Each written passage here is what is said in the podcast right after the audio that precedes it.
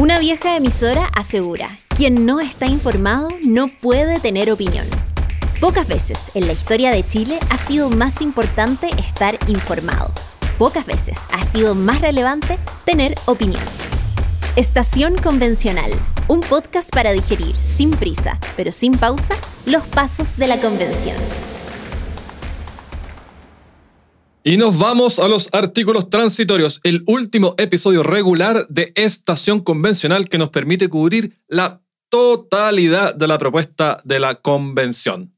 Partimos por última vez con un resumen apretadísimo de lo aprobado. Esta constitución rige en 10 días y se deroga la hoy vigente. Toda la normativa vigente rige mientras no sea modificada o declarada contraria a la Constitución por la Corte Constitucional. Los jefes de servicio deben adaptar su normativa interna. Las actuales autoridades continúan según las normas del momento de su nombramiento. Las reglas de inhabilidades, incompatibilidades y límites rigen desde el primer proceso eleccionario posterior. El presidente en ejercicio no puede presentarse a reelección órganos que no se renuevan por elecciones deben implementar la paridad de manera progresiva con las nuevas designaciones. Los nuevos organismos deben cumplir con la paridad desde su instalación. Hasta el 11 de marzo del 26, las reformas constitucionales requieren de cuatro séptimos y la porción más importante, referéndum ratificatorio, salvo que alcancen dos tercios. Hasta el 11 de marzo del 26 rige la tramitación legislativa vigente hoy, salvo excepciones como la iniciativa popular e indígena, que rigen de inmediato. Bienes, derechos y obligaciones se traspasan sin solución de continuidad de una Cámara a su sucesora en ambos casos. Hay un año para habilitar el derecho a sufragio de chilenos en el exterior. Mientras no se dicten las leyes de Fuerzas Armadas y Carabineros, se mantienen vigentes las competencias estatales de control marítimo y aeronavegación, y comandantes en jefe y general director son designados por el presidente de entre los cinco generales de mayor antigüedad por cuatro años no renovables. Si un senador es electo para la Cámara de las Regiones, se reputa dicha legislatura como su primer periodo. Nuevos gobernadores se eligen en octubre del 24 y asumen el 6 de enero del 25. Nuevos alcaldes y concejales se eligen también en octubre del 24, pero asumen el 6 de diciembre del 24. El CERVEL tiene tres meses para implementar las iniciativas populares de ley. Si no determina su urgencia, se aplica la actual urgencia simple. Al menos seis meses antes de la elección de autoridades regionales, se debe adecuar la normativa sobre su organización e integración. Dentro de dos años, el Congreso debe tramitar los tributos de afectación territorial, la autonomía financiera y la descentralización fiscal de las entidades territoriales. Los funcionarios públicos continúan desempeñando sus labores sin solución de continuidad en los nuevos organismos. Lo mismo asociaciones de funcionarios y sindicatos. Atención, proyectos de ley que debe presentar el presidente, por plazo. En 60 días, Corte Constitucional. Seis meses, redistribución de ingresos fiscales entre el Estado y entidades territoriales. Y nuevos órganos constitucionales. Un año, Agencia Nacional de Aguas, Consejos de Cuenca y Adecuación de Normativa Hídrica. Sistema de Seguridad Social y Sistema de Cuidados adecuar la legislación electoral. Si un año antes de las elecciones no se ha adecuado, aplica un procedimiento temporal bien detallado que garantiza la paridad y los escaños reservados indígenas. Un año y medio. Sistema Nacional de Salud. Modificar las garantías y protección integral de los derechos de la niñez y adolescencia para incorporar mecanismos de prevención, prohibición y sanción. Adecuación de la legislación laboral sobre derecho a huelga, derechos sindicales, negociación colectiva, etc. Y Consejo de la Justicia. Dos años. Adecuación de la legislación laboral sobre remuneraciones, protección, participación en las decisiones de la empresa, etc. Vivienda digna y ciudad. Sistema Nacional de Educación, Sistema de Educación Pública y Sistema Integrado de Suelos Públicos. Defensoría del Pueblo, continuadora legal del INDH y Defensoría de la Naturaleza. Regulación de las entidades territoriales y las autonomías territoriales indígenas. Tres años tribunales administrativos, como la fusión de los tributarios, aduaneros, de cuenta, de contratación pública y de propiedad intelectual. Ley Integral sobre Patrimonio Cultural, Natural e Indígena. Cuatro años, Ley Marco de Ordenamiento Territorial.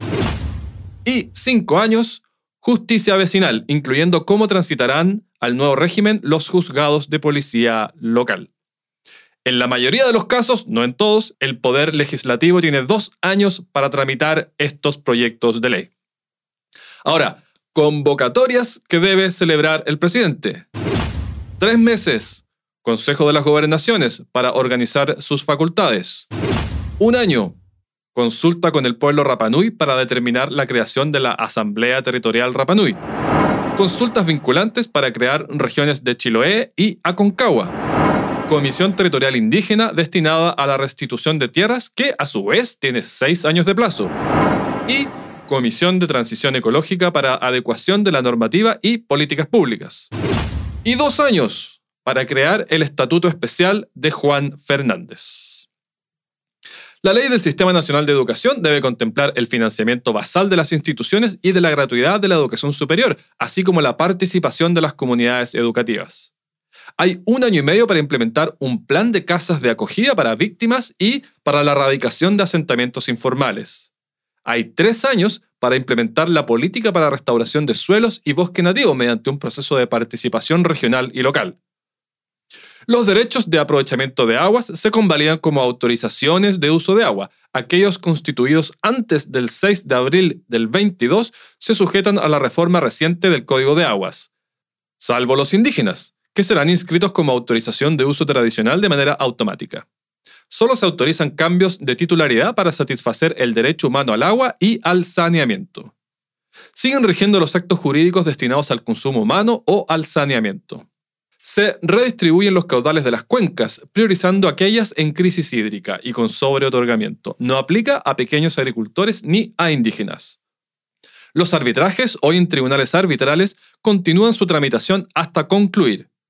Jueces del escalafón primario del Poder Judicial cesan a los 75 y no a los 70 como es la regla general. Hay cinco años para dictar el procedimiento de designación de abogados integrantes del Código Orgánico de Tribunales. Cinco años también para ampliar la planta de la Defensoría Penal Pública y luego no puede realizar nuevas licitaciones. Mientras no se regulen las acciones de tutela, rigen los autoacordados de la Corte Suprema. El Tribunal Constitucional no puede conocer nuevas causas y tiene seis meses para tramitar los requerimientos de inaplicabilidad en curso en base a la constitución previa. Pueden ser retirados, eso sí, por sus promotores y se tendrán como no presentados.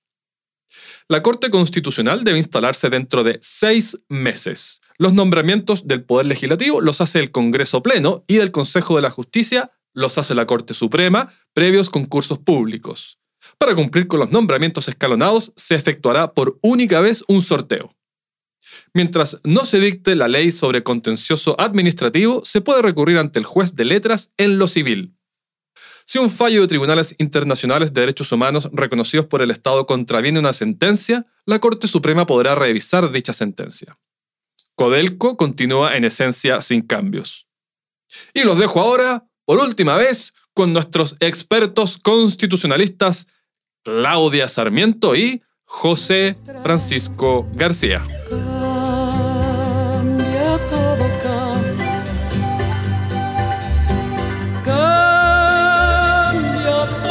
señala, toda la normativa vigente seguirá en vigor mientras no sea derogada, modificada o sustituida, o bien mientras no sea declarada contraria a la Constitución por la Corte Constitucional. Ya, en términos generales, ¿cómo se convive con disposiciones que pasan a ser inconstitucionales? ¿Cómo en general transicionan los países a una nueva constitución? O sea, Chile no va a ser el primer país del mundo en hacerlo. La primera pregunta es la que nos da la pauta. ¿Por qué? La solución que se plantea las disposiciones transitorias es que la normativa vigente, por ejemplo, el Código Civil, el Código Sanitario, el Código Tributario, no van a ser ipso iure inconstitucionales, no pasan a ser de un minuto a otro inconstitucionales. Van a mantener su vigencia mientras no se generen dos procesos. Un primer proceso de adecuación normativa o un segundo proceso de declaración de inconstitucionalidad por la nueva Corte Constitucional. Para lo primero, supongamos, por ejemplo, que yo necesito modificar algún aspecto del código sanitario que pudiera entrar en contradicción con el nuevo derecho a la salud. Este es un conflicto eventual, no real, solo para efectos del ejercicio. Para que eso suceda, es decir, para que las normas del código sanitario que están en contradicción con la constitución del 2022 sean declaradas inconstitucionales, lo que va a haber es un proceso de cambio legislativo en el que la ley enmiende aquellas partes del Código Sanitario que están en contradicción con la Constitución. Ese es el escenario 1. La alternativa 2 es que tengamos un pronunciamiento de la Corte Constitucional. Ahora, ese pronunciamiento de la Corte Constitucional probablemente se genere a partir de un caso concreto. imaginémonos que una persona va a, está en un litigio, se le aplica la norma concreta del Código Sanitario y el juez, ojo, el juez de ese caso, no la persona, puede decir, esta norma me parece que merece un análisis de la Corte Constitucional y yo en función de la acción de inaplicabilidad por inconstitucionalidad de la ley voy a decir, Corte Constitucional, usted me puede explicar si esto es constitucional o no y si usted resuelve que es inconstitucional, yo no lo voy a aplicar. Si eso pasa más de una vez, vamos a tener un requerimiento de cuestión de constitucionalidad donde eso se generaría un efecto más no únicamente para ese caso, sino un efecto para todos, es decir, erga omnes. Podríamos encontrar una tercera hipótesis, que sería la más jodida a mi juicio, que tiene relación con normas específicas que pueden estar en contradicción con la Constitución y que se canalizaran a través de una acción de tutela. Acción de tutela que mientras no tenga una modificación legislativa, un proceso legislativo que lo implemente, se va a llevar adelante mediante un recurso de protección mediante el esquema que establece el autoacordado. No se va a llamar recurso de protección, pero va a ser el esquema, se va a hacer el andamiaje. Entonces va a ir a una corte de apelaciones, eventualmente si hay alguna apelación sobre eso, va a terminar la Corte Suprema. Esos son los tres escenarios que yo me imagino cuando exista una coalición de normas que sea tan grande que justifique que se movilice el sistema. Hay una regla adicional que dice que tiene que haber una adecuación normativa por parte de los jefes de servicio. Eso también va a generar alguna, alguna complicación. Y siguiendo los ejemplos de la Claudia, o sea, cuestiones que vamos a ver en la vida real los abogados, ¿no? Por ejemplo, viene la reforma de pensiones. ¿Cómo la reforma de pensiones se ajusta a los nuevos mandatos del derecho a la seguridad social? Por ejemplo, la Asociación de AFP sacó hace poco un documento diciendo, mire, en realidad el modelo actual del DL 3500 es un modelo mixto en el cual además el sistema respeta los nuevos principios de la seguridad social como están contenidos en el derecho a la seguridad social, porque uno de los problemas eh, que, a mí como técnica no me gustó, por ejemplo, es que el contenido esencial del derecho a la seguridad social se entrega completamente a los principios de la seguridad social y esos principios se enumeran en, en el artículo respectivo. Entonces, en el contexto de reforma de pensiones, las AFP o distintos actores van a decir, oiga, pero yo satisfago algunos de estos principios. Ahora, eso implica ponderar todos esos principios, son 12 principios. Entonces, la autoridad va a poder querer darle más peso a algunos principios, este problema alexiano, digamos, de, de ponderación, ¿no? Pues voy a darle valor a otros principios. Mira, la solidaridad va a ser muy importante, la sostenibilidad, y ahí va a empezar con ese juego. Y por supuesto, va a empezar con un debate importante, de ajuste. Otro caso interesante, también siguiendo los, los casos, digamos, de litigación la actual ley de interrupción voluntaria del embarazo en tres causales o la ley de aborto en tres causales, ¿será constitucional o no? Y ahí hay que mirar la regla, porque en el fondo aquí se complejiza, hay que poner muchas cosas sobre la mesa. Ok, hay una regla fuerte de derechos sexuales y reproductivos, pero todos los derechos sexuales y reproductivos se vacían, diría yo, en el inciso siguiente que dice que la ley regulará el ejercicio eh, de estos derechos, de todos los derechos sexuales y reproductivos. Eso en principio, a mi juicio, le da un vaciamiento completo al legislador. Ahora, habrá que tener una tesis ahí de, bueno, ¿cuál es el núcleo duro de ese derecho? ¿Qué sería inconstitucional ahí, en el fondo, si se adaptara a la legislación? Y la pregunta interesante va a ser, ok, luego hay que mirar un montón de tratados internacionales que también pueden mirarse una controversia. Entonces, lo interesante es, ¿se va a ingresar un recurso de protección en el corto plazo para probar si acaso la ley de aborto de tres causales es muy conservadora, no es conservadora. En el fondo es, yo quiero agregar una cuarta causal. Por ejemplo, la, clásica del derecho comparado, que está más o menos vinculada a modificaciones socioeconómicas, ¿no? a, la, incapacidad de llevar e, ese embarazo. Ok, yo voy a intentar llevarlo. Aparentemente la regla de derechos sexuales y reproductivos nueva parece bien amplia, digamos, ¿no? Pero le da mucho margen al legislador, digamos, ¿no? Entonces, la pregunta es, voy donde la corte, ¿qué va a decir ese juez? Ahora, cuando uno mira ahora el, recurso de protección o la tutela de derechos fundamentales futura, la regla es bien restrictiva en que en realidad yo tengo que probar un daño irreparable o inminente para yo pasar el test de admisibilidad de ese recurso. Entonces, vamos a, probar todo el sistema y yo creo que en estos casos, el caso que yo estoy dando, distinto al primero de la FP, es que más tiene un contenido, por así decirlo, como patrimonial, en fin. Este segundo tiene mucho litigación de interés público, ¿no? Entonces, yo creo que vamos a tener este tipo de debates, vamos a tratar de ver, bueno, la Carta de Derechos Nuevos en algunos temas que son más sensibles culturalmente, cómo se manifiestan o no. En materia, me imagino, de indígena va a pasar lo mismo, ¿no? Y ahí, como decía la Claudia, los jueces van a decir, oye, no, en realidad la ley de aborto tres causales perfectamente satisface el estándar constitucional, no es ni más conservadora ni más progresista. Y yo creo que los jueces que tienden a ser conservadores y tienden también a ser formalistas, van a mantener este statu quo por un tiempo, digamos, ¿no? Por supuesto van a haber algunos casos raros, algunos fallos, va a haber un supremazo por aquí o por allá, pero yo creo que la, la regla general es más o menos de mantener la legislación y es el espíritu, como explicaba la Claudia, de la segunda transitoria, digamos, que es una gran regla, da mucha estabilidad y certeza jurídica que se haya adoptado esa regla. O sea, salvo estos cambios, toda la regulación actual sigue vigente, digamos, ¿no? Y en el tiempo tienen que venir las adecuaciones necesarias, que sabemos se van a demorar como 10 años por lo menos en, en, implementarse. Ya lo vamos a discutir después, más allá de los plazos perentorios que aparentemente se pongan, en el fondo van a ser plazos que vamos a tomar mucho tiempo, son muchos cambios.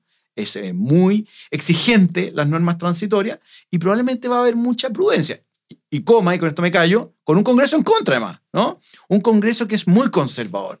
Y eso es importante, que haya un Congreso conservador en el sentido de que sea un Congreso no conservador políticamente, sino que conservador en el sentido de que me parece que va a poner la carga de la prueba fuerte para mantener la legislación vigente, etcétera, para hacer una implementación gradual, una implementación lo más conservadora posible dentro del abanico de posibilidades. Yo creo que son buenas noticias en el fondo, ¿no? Para la implementación. Yo creo que los jueces son conservadores, pero creo que en general existe más bien una cultura de deferencia hacia el legislador, de comprender su rol no como el de crear o el de responder o completar a situaciones nuevas, sino más bien el de decir, bueno, este es un conflicto que yo difiero al legislador porque el espacio donde se resuelven este tipo de conflictos no es el mío, es el de la Asamblea, es el del Congreso. Y en ese sentido, esta norma es en buena medida parte de esa cultura que coloca la resolución de los principales conflictos asociados a cómo nos vamos a distribuir la propiedad, quién tiene derecho a qué cosa, cómo se resuelven ciertas cuestiones complejas en el seno de la democracia. Entonces creo que lejos de ser una norma que uno debería soslayar, es una que uno debería reconocer, es parte de esta tradición de poner la discusión política no en los tribunales, sino de ponerlo en el Congreso. Y en ese sentido, eso no puedo dejar pasar la referencia a la ley 21.030. Creo que la deferencia al legislador que tiene el mismo artículo invita a decir, bueno, tenemos estas tres causales que son constitucionales tanto en la Constitución Política de 1980, si uno lee el fraseo del derecho sexual y reproductivo de la Constitución 2022, no hay duda de que es constitucional. La pregunta es si existe o no espacio para ampliar ese espacio de autonomía. Y eso no lo van a terminar resolviendo los tribunales, a mi juicio, eso lo va a tener que resolver el Congreso. La constitución actual no tiene tantos años, tiene menos de 42 años. O sea, me imagino que abogados, ustedes son muy jóvenes, pero abogados de mayor edad que ustedes, aún en ejercicio les habrá tocado, ¿no? Esta situación litigar con estas leyes previas que en algunos casos eran, contradictorias. Eso se ve prolongado por muchos años, me imagino. Se ha discutido mucho, por ejemplo, que ahora que está tan de moda el DL de expropiaciones hay muchos autores que han dicho que el DL de expropiación en el fondo es completamente inconstitucional, digamos, ¿no? Porque no se actualiza a las reglas. ¿Es, anterior al 80? Del 1924. Sí. Otros casos interesantes. Bueno, las regulaciones de la, de la propiedad, por ejemplo. Bueno, cualquier legislación de comienzo, digamos, de la dictadura, digamos, muchas reglas, digamos, de, que tuvieron que ser adecuadas. El DL 211, las reglas impositivas, en el fondo, ¿no? Siempre ha habido, ha habido gran debate. Y ahí es donde empiezan las discusiones, digamos, ¿no? Tienen que ser si no son modificadas por el legislador, ¿qué pueden decir los jueces? Digamos, ¿no?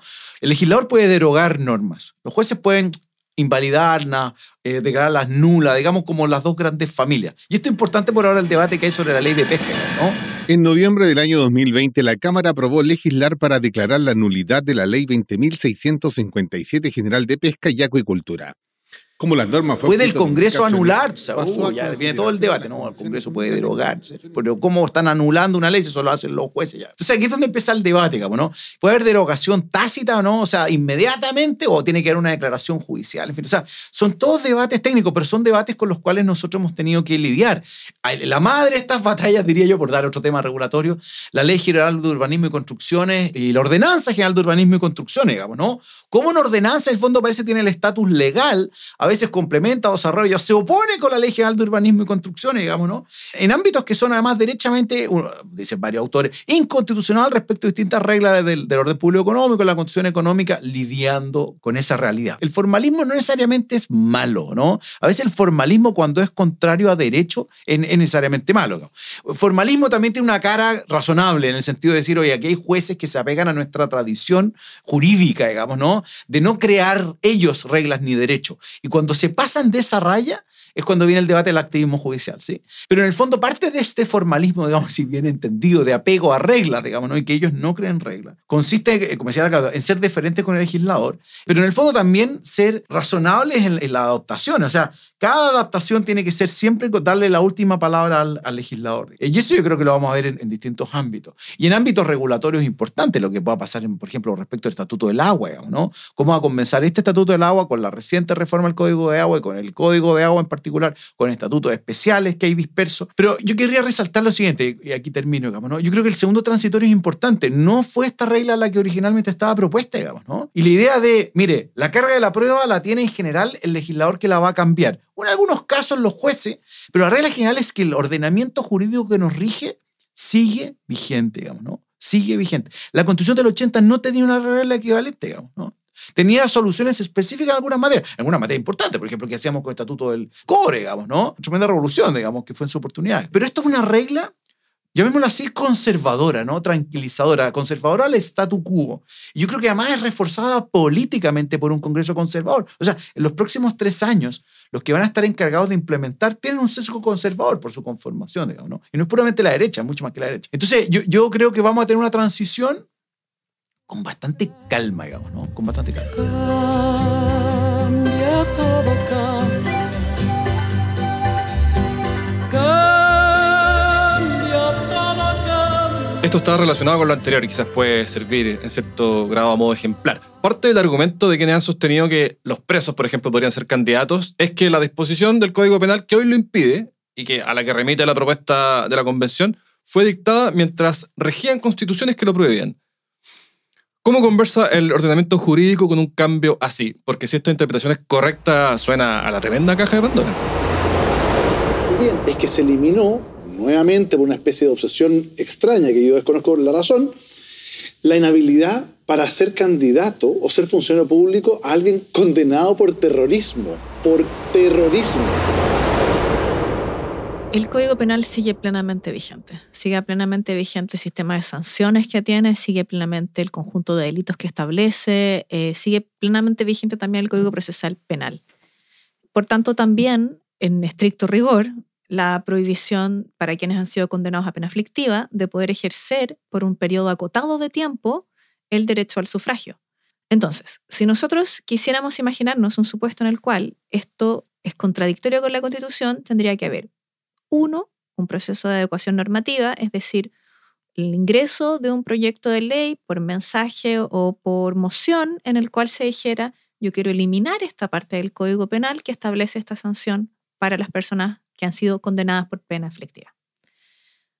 O dos, que se genere algún tipo de, por ejemplo, acción de tutela, que esa acción de tutela determine en lo inmediato que la Corte de Apelaciones decida que tiene que ir a preguntarle a la Corte Constitucional y la Corte Constitucional resolver si esa ley es o no contradictoria con la Constitución. No es que entonces nos encontremos en una hipótesis en la cual el CERVEL va a ir a actualizar el padrón con todas las personas que ahora están eh, condenadas a pena aflictiva y vayan a votar en la elección de alcaldes de un par de años o en la presidencial o la de la Cámara de Diputados. Pero evidentemente que va a forzar, o al menos establece la posibilidad de que esa pregunta se formule.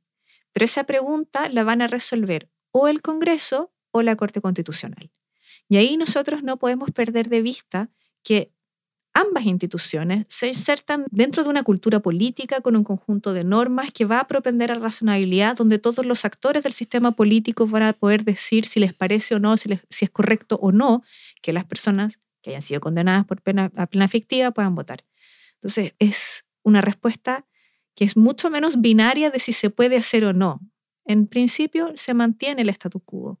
¿Puede cambiar? Sí. Las alternativas para que cambie no son simples. Y al día siguiente de, de entrar en vigencia la Constitución, eh, se pueden crear establecimientos privados educacionales de acuerdo a las reglas que establezca la ley y van a seguir rigiendo la subvención, en el fondo no, y, lo- y van a operar las mismas reglas y los mismos niños y niñas que van a los colegios particulares subvencionados van a tener las mismas reglas para recibir los alimentos Junaev, etc. Y en materia de Código Penal, exacto, o sea, lo que dice el artículo 28 y el 29 del Código Penal se va a seguir aplicando para las próximas elecciones. A menos que alguien lo quiera cambiar, digamos, no, no son narcos, no, está bien. ¿Quién lo quiere cambiar? Vayan a dar la cara al que quiera tener candidatos desde la cárcel. Perfecto. ¿Usted quiere hacer ese cambio? Ah, perfecto. Entonces, además, en, la elección, todos sus oponentes le van a sacar la cresta en el fondo de las elecciones por boludo, digamos, ¿no? Pero es un problema político, pero no es un problema que no se aplica a la regla. El Código Penal, usted de la cárcel no puede hacer campaña. No, no puede hacer campaña, punto, digamos, no está inhabilitado. ¿Y por qué? No es porque esté dentro de las figuras que es narcotráfico, por corrupción, etc. No, porque hay un reenvío en esa regla que es la que te preocupa a ti, Joaquín, que y las demás que establezca la ley. Y las demás que establezca la ley se entiende toda la legislación vigente, entre ellas el 28 y el 29 del Código Penal, digamos, ¿no? Entonces ha sido un debate un poco bizarro ese en particular. Claro, tiene una cosa como interesante, digamos, ¿no? Y, ha tenido múltiples interpretaciones. Esto es válido para la regulación, digamos, lo que le afecta a la ISAPRE.